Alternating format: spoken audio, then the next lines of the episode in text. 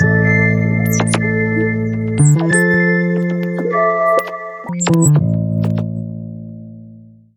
Herzlich willkommen. Mein Name ist Marc Ohrendorf. Ihr hört mal wieder eine neue Episode Irgendwas mit Recht. Allerdings die erste von mehreren Spezialepisoden zu eurer guten Examensvorbereitung und wie ihr erfolgreich durch das Staatsexamen kommt.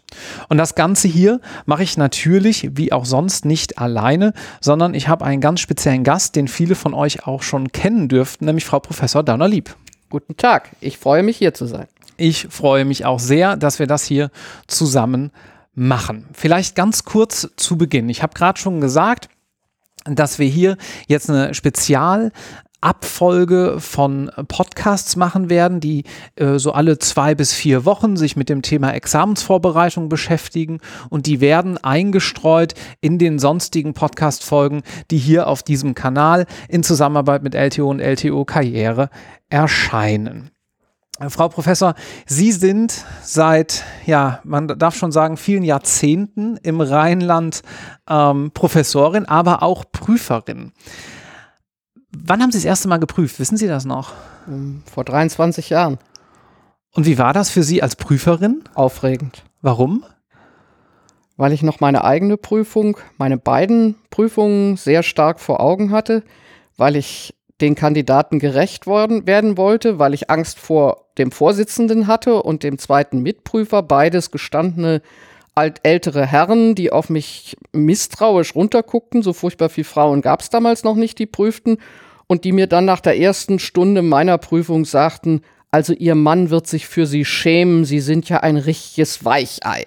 Das werde ich nie vergessen, das war das Ergebnis meiner Prüfung. Mein lieber verstorbener Mann galt als sehr strenger, sehr fairer Prüfer und offensichtlich hatte ich einen etwas anderen Ton mit den Prüflingen und den alten Herren, die längst pensioniert sind, Richter am Oberlandesgericht, denen missfiel das. Das ist aber doch erstmal eine ganz schöne Erkenntnis, dass man auch auf der Prüferbank sozusagen, nicht nur auf der äh, Prüflinksbank gewissem Stress ausgesetzt sein kann im Examen. Das ist man immer. Sie müssen eins sehen, es wird natürlich darüber geredet, wie jemand prüft. Und ob einer gut prüft oder nicht, äh, hat Konsequenzen für die Einschätzung der Kollegen, wie gut man selber als Jurist ist. Also wenn man so im Talk in der Community sagt, naja, also als Prüfer ist er aber eine ziemliche Katastrophe, dann ist das nicht unbedingt gut. Oder wenn man sagt, also prüfen, der prüft richtig gut, dann heißt das auch, er ist ein richtig guter Jurist, er ist auf der Höhe der Zeit, er bildet sich weiter. Also man ist auch als Prüfer sozusagen unter der Evaluation und Aufsicht seiner Mitprüfer. Und insofern ist das Stress. Außerdem, das ist das Wichtigste, man möchte ja tatsächlich das Beste aus den Kandidaten rausholen. Und das hängt ganz stark davon ab, wie gut man selber prüft, wie klar man die Fragen formuliert, wie sehr man auf die Leute eingehen kann. Das heißt, der Stress kommt auch daher, dass man eine ganz, ganz große Verantwortung hat für die Zeit, die man da verbringt. Gar nicht so sehr, dass man äh, bis ins letzte Bruchteil die Note richtig setzt, aber dass man wirklich vernünftig mit guten Themen aus den Kandidaten das rausholt, was die gerne zeigen mögen und was die auch verdient haben.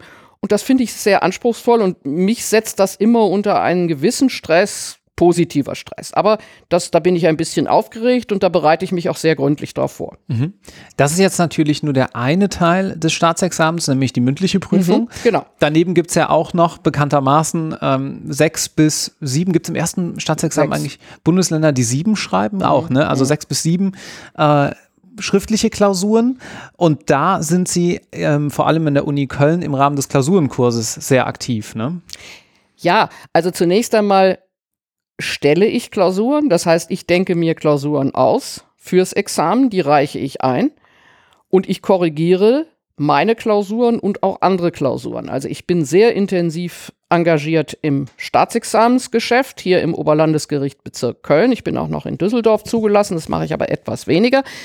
Und äh, insofern ist es konsequent, dass ich wie alle meine Kollegen hier auch Klausuren bespreche im Klausurenkurs. Wichtiger ist, ich mache seit fast 15 Jahren das gesamte bürgerliche Recht, fast das gesamte Privatrecht im Repetitorium der Kölner Uni. Also ich mache die Examensvorbereitung Privatrecht rund um die Uhr, bis auf die Ferien, wo, wie, wo die was anderes machen, bin ich zuständig, jeden Mittwoch sechs Stunden Vorbereitung aufs Examen. Und durch diese Verzahnung, ich bin selber Prüfer und gleichzeitig lehre ich das, glaube ich, dass ich eine sehr große Nähe habe zum Examensgeschehen und auch sehr gut äh, einschätzen kann, was nötig ist, woran es hängt, wo man besser werden kann.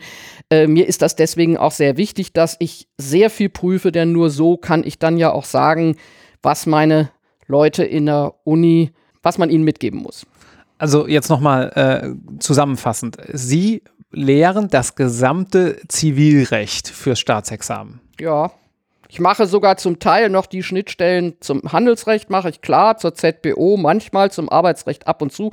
Nicht in die Tiefe, aber ich mache im Grunde das gesamte Privatrecht, fünf Bücher BGB.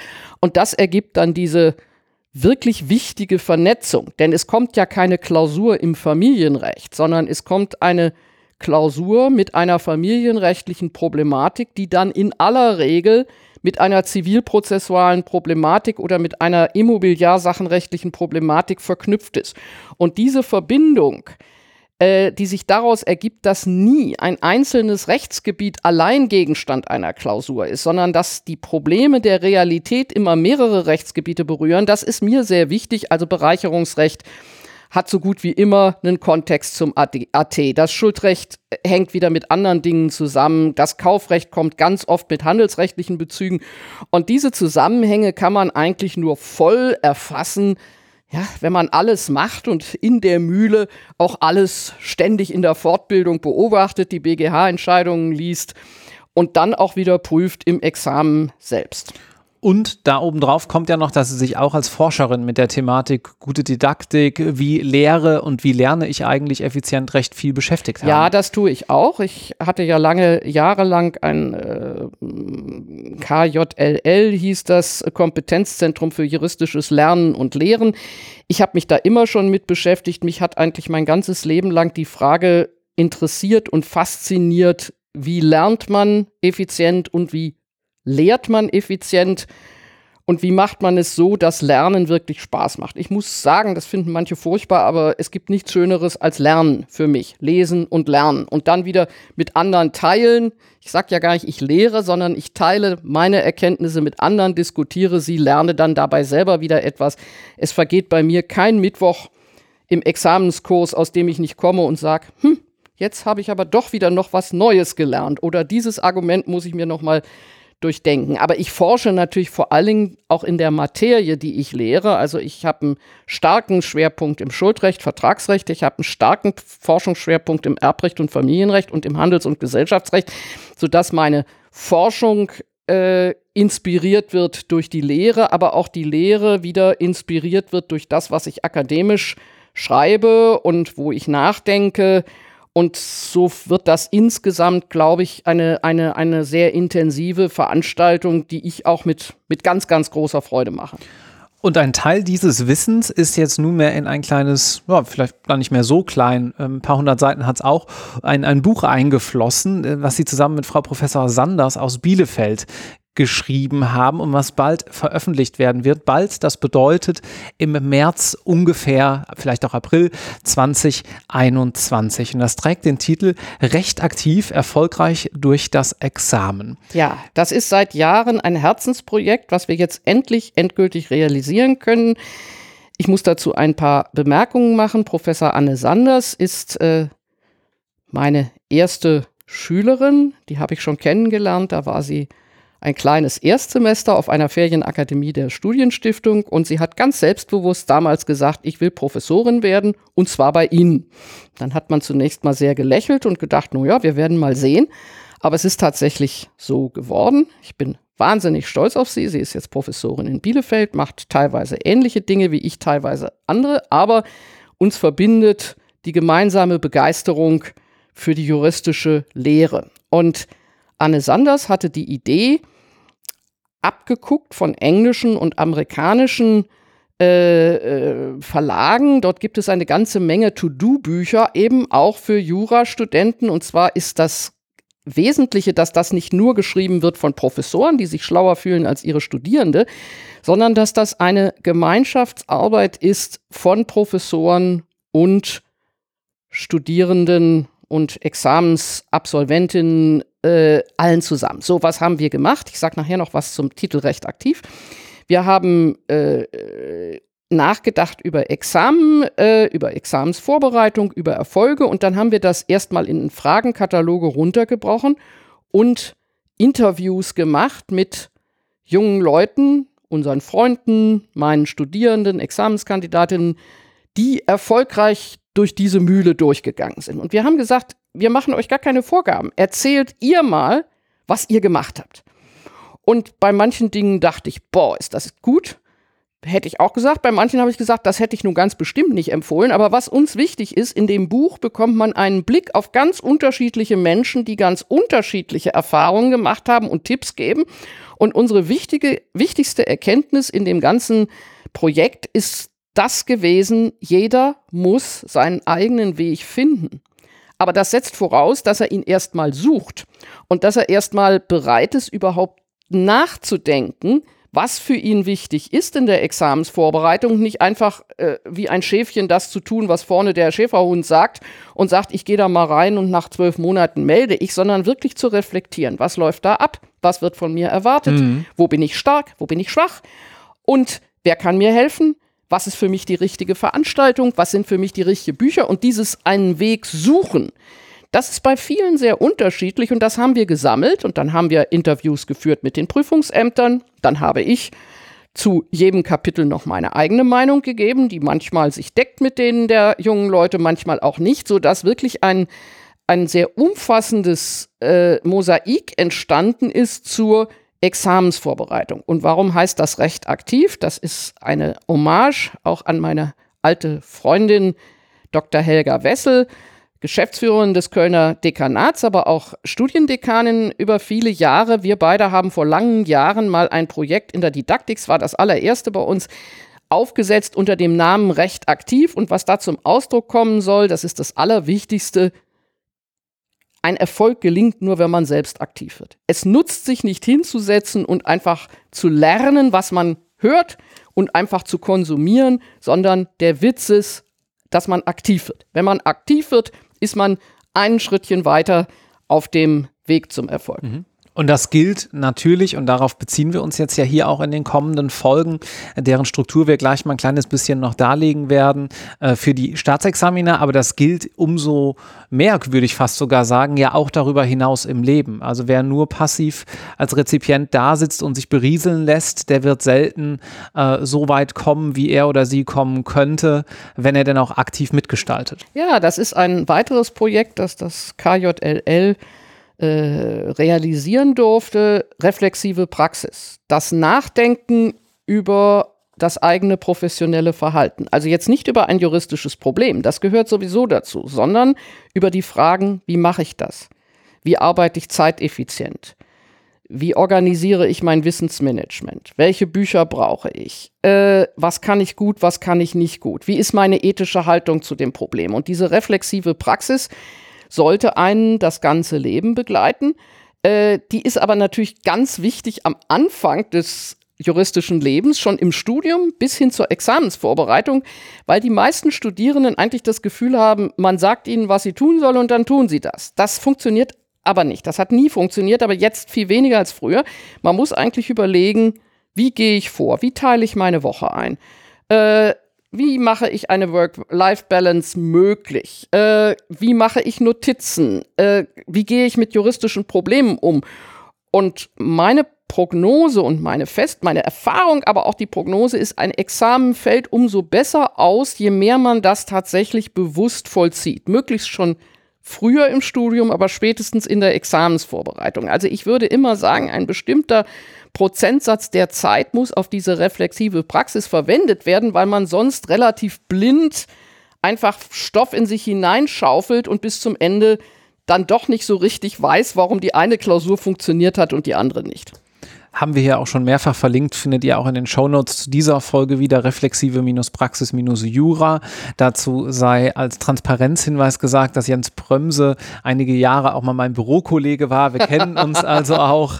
Ähm, aber ganz tolles Projekt. Der macht das mittlerweile auch beruflich in leicht abgewandelter Form und hat da wirklich was ganz Tolles geschaffen. Nun mal zur Folgenübersicht und äh, ich werde das jetzt mal ganz kurz ein kleines bisschen hier vortragen, was wir vorhaben, aber ich warne Sie schon mal. Ich wüsste danach ganz gerne von Ihnen, äh, was so das Thema ist, wo Sie sagen, da werden wir voraussichtlich am längsten miteinander sprechen. Mhm.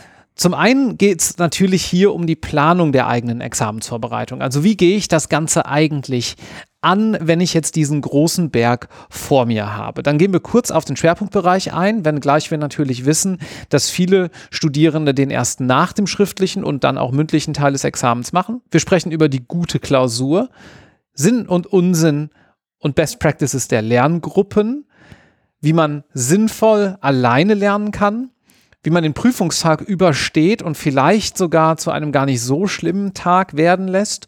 Und last but not least über den Verbesserungsversuch, wenn er denn notwendig würde, oder den Wiederholungsversuch, falls man sich für einen solchen entscheidet. Frau Professor, wo liegt am meisten im Argen, so aus Ihrem Bauchgefühl? Bei der Klausur.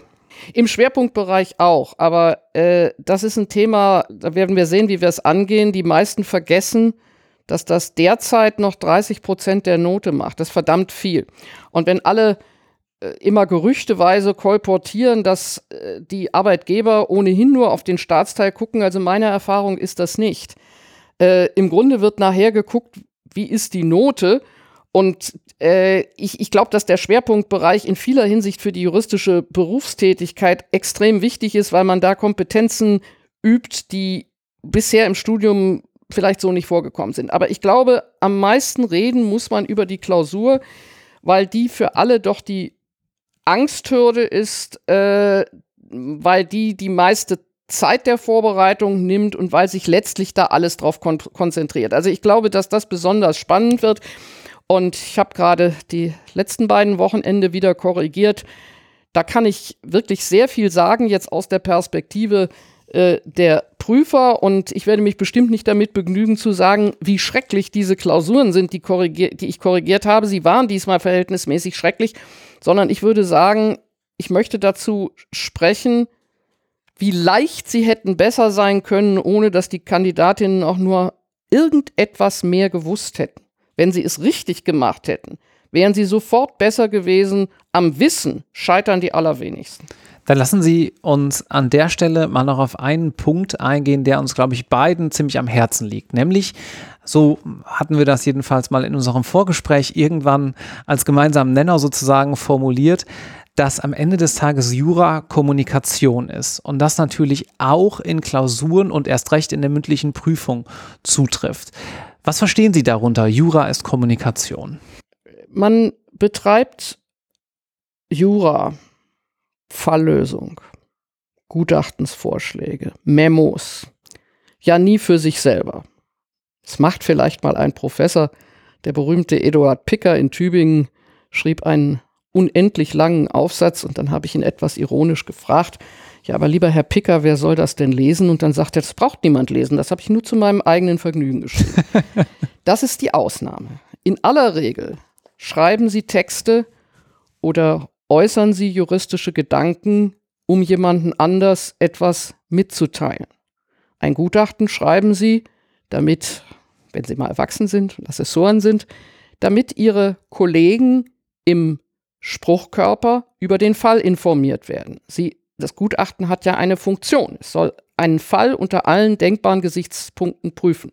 Und das schreiben Sie für jemand anders. Das schreiben Sie nicht für sich selber, obwohl natürlich ein Anwalt und ein Richter vielleicht auch mal erstmal für sich selber eine gutachtliche Vorprüfung machen. Aber alles, was den eigenen Schreibtisch verlässt, ist ja für einen anderen Menschen geschrieben. Und daraus folgt, dass man sich, bevor man überhaupt loslegt mit seiner Arbeit, immer kurz überlegen sollten, sollte, für wen mache ich das? Weil davon nämlich die Sprache abhängt, das Sprachniveau abhängt, die juristische Tiefe abhängt. Äh, ein Vortrag vor der Staatsrechtslehrertagung wird anders ausfallen, als ein Vortrag zu genau derselben Thema vor der Polizeiakademie, weil da ganz unterschiedliche Interessenschwerpunkte sind. Ein kurzes Memo für den Geschäftsführer, der Betriebswirt ist als Anwalt, muss anders ausfallen als ein Memo zu demselben Thema zum Leiter der Rechtsabteilung, der Kollege ist und das alles kennt. Ich nehme jetzt bewusst Beispiele aus meinem Berufsalltag.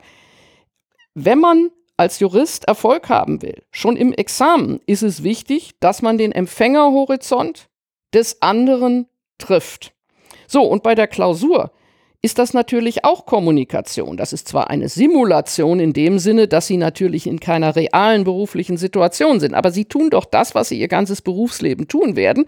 Sie analysieren ihr Problem nach einer bestimmten Methode unter allen denkbaren Gesichtspunkten, die sie prüfen können, wenn sie keine schriftlichen Literatur, keine Kommentare haben.